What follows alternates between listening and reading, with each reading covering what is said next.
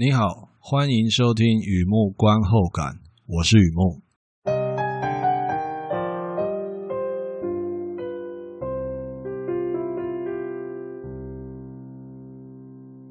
今天来分享一篇电影的观后感啊，《妈格是座城》，二零一八年的片子《A City Called Macau》。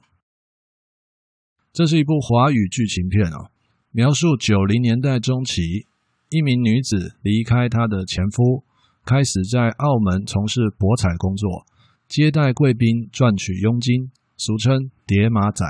穿梭在赌场与赌客之间，他负责大额客户借贷以礼、讨债讲情，身边还有地头蛇护法，代表他的专业形象。纵然单亲妈妈的日子很辛苦，不过几年来他的积蓄也算是有所安慰。经历时局变迁，如九七回归。非典型肺炎，看过太多太多所谓的赌国人生，桌上富贵。他始终相信赌场只有两种赢家：赢了一大笔钱的，输了站起来不再回头的。两位特别的赌客就挑战他这份信念了，使他从赌场里最完美的情人，变成情场上最伤心的赌徒。妈阁是座城啊！这个片子严歌苓的同名小说改编电影啊，李少红执导，白百合、黄觉、吴刚领衔主演，刘嘉玲、曾志伟友情客串，主要描述一个女人的感情生活，而侧写澳门赌场回归后的变迁。片子频繁的出现女主角的口白，一面听她回忆，一面感受作者的文笔，还有很多赌场的专有术语。随着剧情发展，都有温馨解说，得以专心感受女主角的心路历程，是一个有意思的、成熟的感情故事。特别介绍哦，片名有提到这个“妈阁”，“妈阁”这个词哦，澳门八景之一的妈阁庙，也就是妈祖庙。当年葡萄牙人呃来到澳门这个地方，就问说这是什么地方啊？本地人就说“妈阁，妈阁”。登陆的这个港口啊，离妈阁庙非常的近啊。那本地人就这么回答了，也就是后来啊葡萄牙语音译的 Macau。所以啊，妈阁代表澳门，典故上有此一说。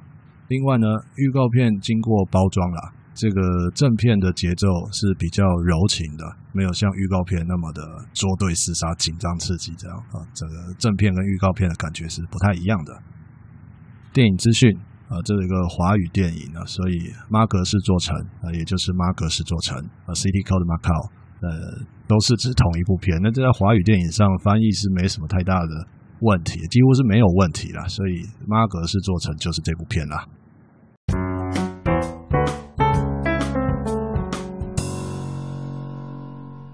第二个部分，第二个阶段，一如往常啊，写下一些随笔啊，雨木观后感嘛。看这个片让我想要哪些东西，带给我什么样的感触啊？那有些东西在开始之前忍不住跟你分享一下。那当然是有点啰嗦了，因为现在的季节非常的酷热啊，所以在录音的时候，如果有听到一些电风扇的声音啊，还请多多包涵啊。哎，我 实在是快要融化了。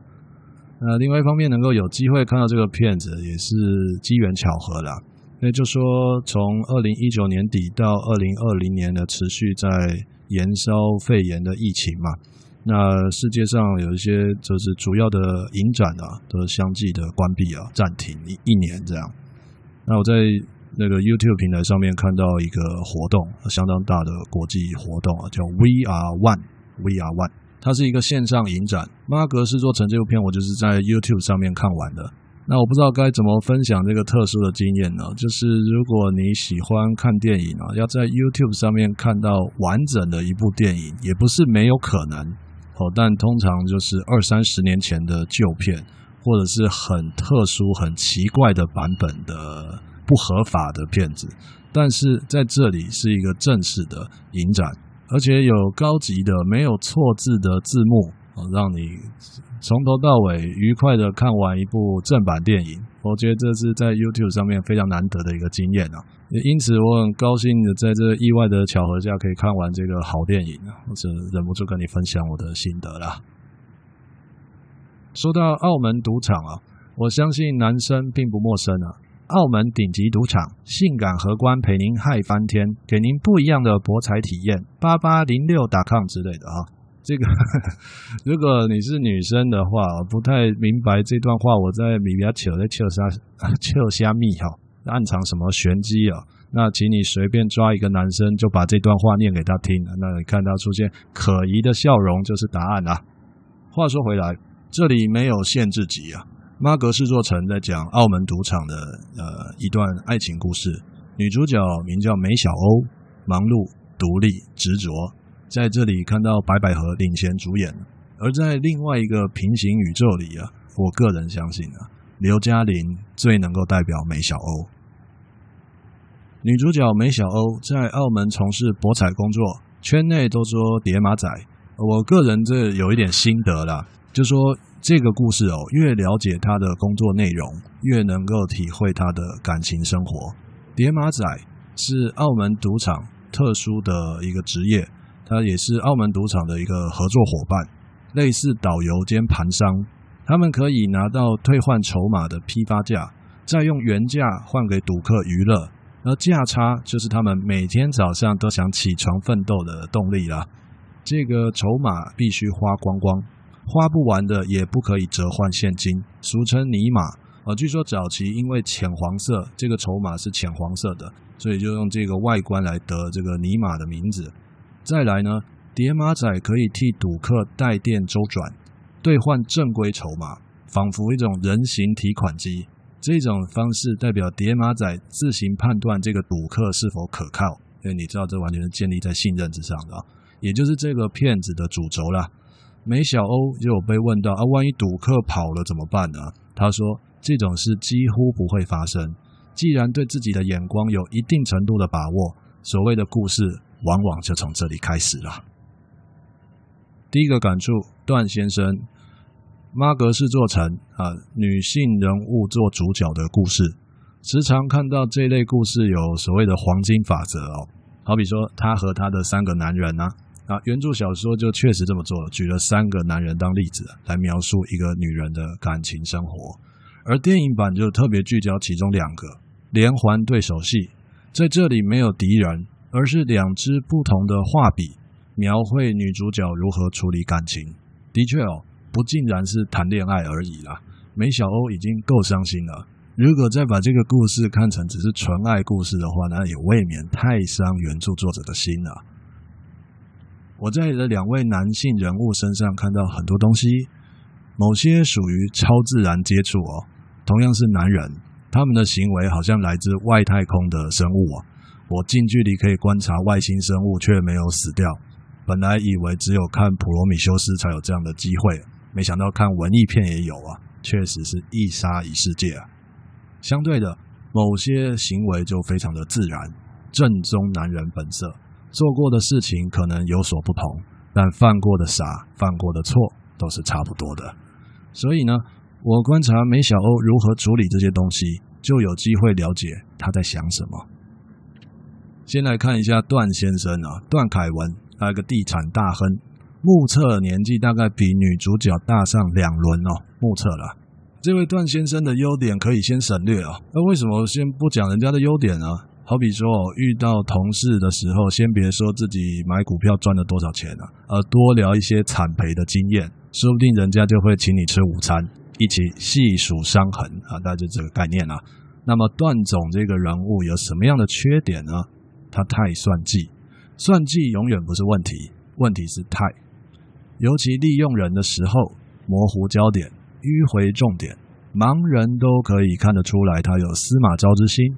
而梅小欧的处理方式很有层次，时而菩萨低眉，时而金刚怒目，然后我就点点点点点。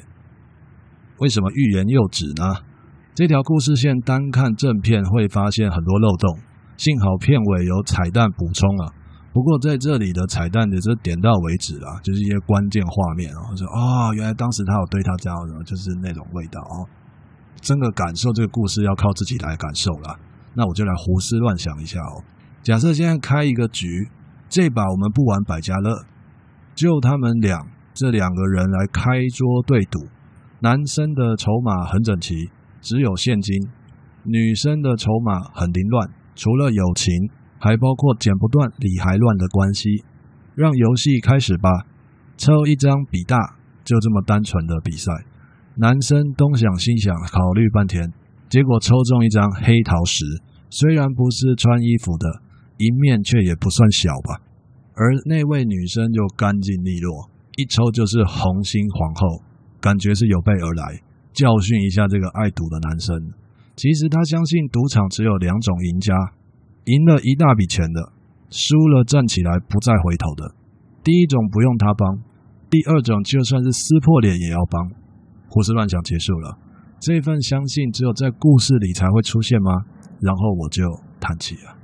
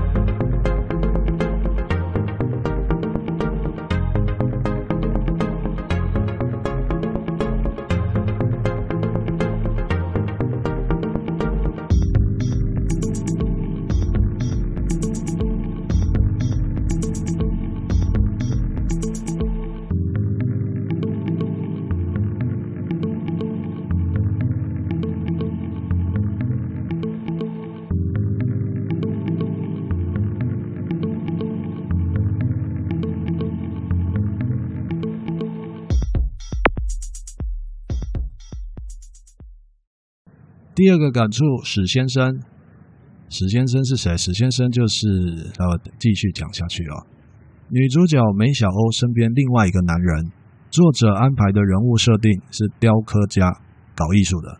这种感觉哦，就像美国电影常出现的哦。妈妈后来跟弹吉他的远走高飞，而这个远走高飞的伴侣永远不是别的职业，一定是音乐人，弹吉他的。所以在这里，史先生是一个雕刻家，也是非常正常的。在我眼里哦，这位史奇兰先生在故事里面应该算是第一男主角啊，可是故意被作者弱化，的前后矛盾，这什么意思啊？有时候描述一个人的转变啊，首先降低他的天赋，类似虚位以待，然后慢慢带出来他的觉悟。这个的觉悟啊，通常和故事的主轴非常有关系。比方说前面提到的，赌场里只有两种赢家，这个听起来就是故事的一个很重要的 idea 嘛。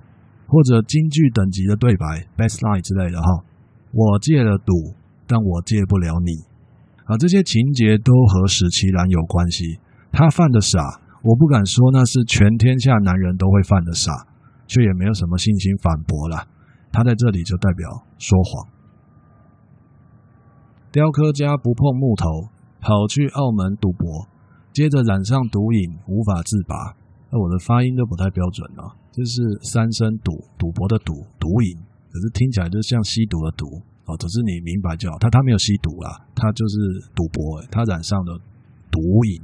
这位史先生为什么会沉迷赌博呢？功劳首推女主角梅小欧啊，又来了，前后矛盾，这什么意思啊？史老师整个人被毒瘾牵着走，就好像一个人有了某种新的习惯。他本身没有打算拯救世界、捍卫地球和平之类的，他没有。越平凡的人越容易开始因为新的习惯而做一些事情，甚至全心全意去满足这个新的习惯。反过来说也一样，新的习惯驱使这个人继续走下去，胃口越养越大。再来，如果这个新的习惯是一个坏习惯。地球人就会开始自欺欺人，火星人应该也是这样啦。看看史老师的例子哦，有借有还嘛。最后一把贱卖作品，诓骗亲戚，谁说上瘾会被石化？反而脑袋非常灵活啊。男人的说谎啊，在字典里是查不到的。今时今日，应该说上网是查不到的。自己不知道自己在做什么，却必须做点什么，而这样的行为在别人眼里就是说谎。在继续下去之前呢，我承认这篇观后感写的比较接近故事，比较多呃故事情节，严歌苓是原著作者的关系啦。你知道，就是小说改编的片子，它的戏剧性会比较足啊，通常啦，戏剧性会比较足，所以要真的是超脱出来想一些感触，比较不容易，还是会围绕在这个剧情上面，然后想到，所以说会多带一些剧情，而不是直接讲感触这样，有有这样的现象啦。好的，所谓无巧不成书啊，无书不凑巧。史奇兰的自欺欺人啊，就是梅小欧的最后一块拼图，而且是曾经拥有却被前夫撕碎的一张拼图啊！就算电影版呢稍嫌支离破碎，真正痛过的人还是看得出来女主角的不舍。那份不舍，我们这样说吧，你不要赌钱了，我天生就有一份使命感拉你回头。你看这话都说到使命感了，这种使命恐怕百年来只会出现三次。而你不要赌钱了，我老公就是这样败光的。这样的例子哦，肯定是到处都是，不用等一百年。虽然梅小欧又当一次泥菩萨，可是他觉得史奇兰跟段凯文不一样。史老师不是段总，我也觉得艺术家跟地产商确实不一样。相对来说，艺术家比较有可能找回初心，也就比较有可能离开赌桌。但是我还是叹气了。为什么？什么原因？我相信你看了这个片就会知道。如果他纯粹只是想要帮人家戒赌，而人家回答他戒了赌却戒不了他，那就让海浪带走多余的东西，不舍在所难免，不忘就好。第三个感触，另一种结局，另一种结局。妈阁是座城这个故事的电影版有一个特点：女作家严歌苓，女导演李少红。女主演白百合，片尾曲《我是一只小小鸟》，男歌女唱，听得出来是白百合的声音啊。其实我不太习惯把任何职业再冠上性别，我个人不太习惯这样。那姑且就继续这样讲，我可以把想法讲完哦。像这样的组合，女作家、女导演、女主演、女主唱，这种女力大爆发的片子，就形成一个系统嘛。某些杂讯自动在这个系统里面就会被屏蔽、被淡出了。可是我很难忽略那些杂讯，说的直接一点，就是我心里面有一些疑虑，或许他有另外一个结局。所以我在观后感一开始提到刘嘉玲是我心目中最适合的人选，代表梅小欧，她最能够来诠释这个故事的主角。无独有偶啊，片尾曲就代表女主角的心声嘛。我是一只小小鸟，我好像听到另外一首歌，也好像该去看耳鼻喉科了。用赌博的方式处理感情呢？世界上我想找不到更好的方式啊！感情本身就是一种赌博，赌代表相信，于是热处理、冷处理、不处理也就没太大区别了。光圈越开越大，不断有光线透进心底，感光、感光、感光，直到一片空白，然后浮现一座很特别的码头，船笛、眼泪、柴油味。而且自带 BGM 哦，有背景音乐的哦。这种幻视幻听在平行宇宙里是很正常的。背景音乐有点 pop，有点流行的感觉，也有一点 slow rock。从前爱漂泊，以为爱就要爱得苦，如果不流泪是爱不够付出。如今把平淡当作一种可贵幸福，我已经厌倦在做爱情的赌徒。我相信厌倦了代表一个故事的结局。也是另一个故事的开始。我看到码头上人来人往，爱过、痛过、放手一搏过，很多背影好像在哪里看过。因为那座码头上的旅客都是爱情的赌徒。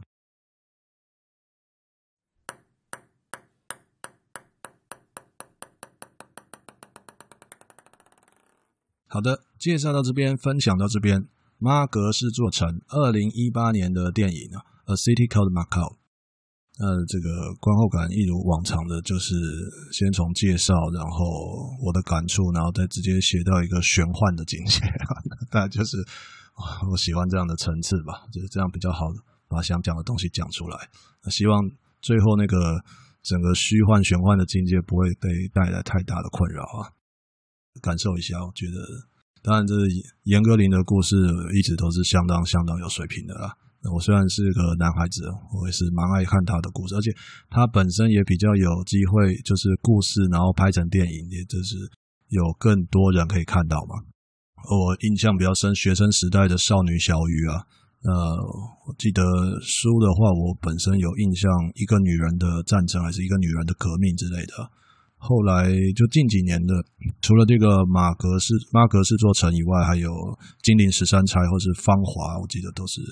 金陵十三钗就是那个张艺谋拍的嘛，那芳华应该是冯小刚的电影嘛。哎，他这个原著故事啊，原著作者都是严歌苓的。你都要算一算，这个人好像，如果你不太熟悉的话，这个人听起来好像。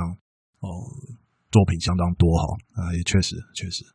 好的，文章就在网站上，欢迎浏览，也欢迎上网搜寻《雨幕观后感》《雨幕散文故事》，两个都可以搜寻得到。今天先到这里，谢谢。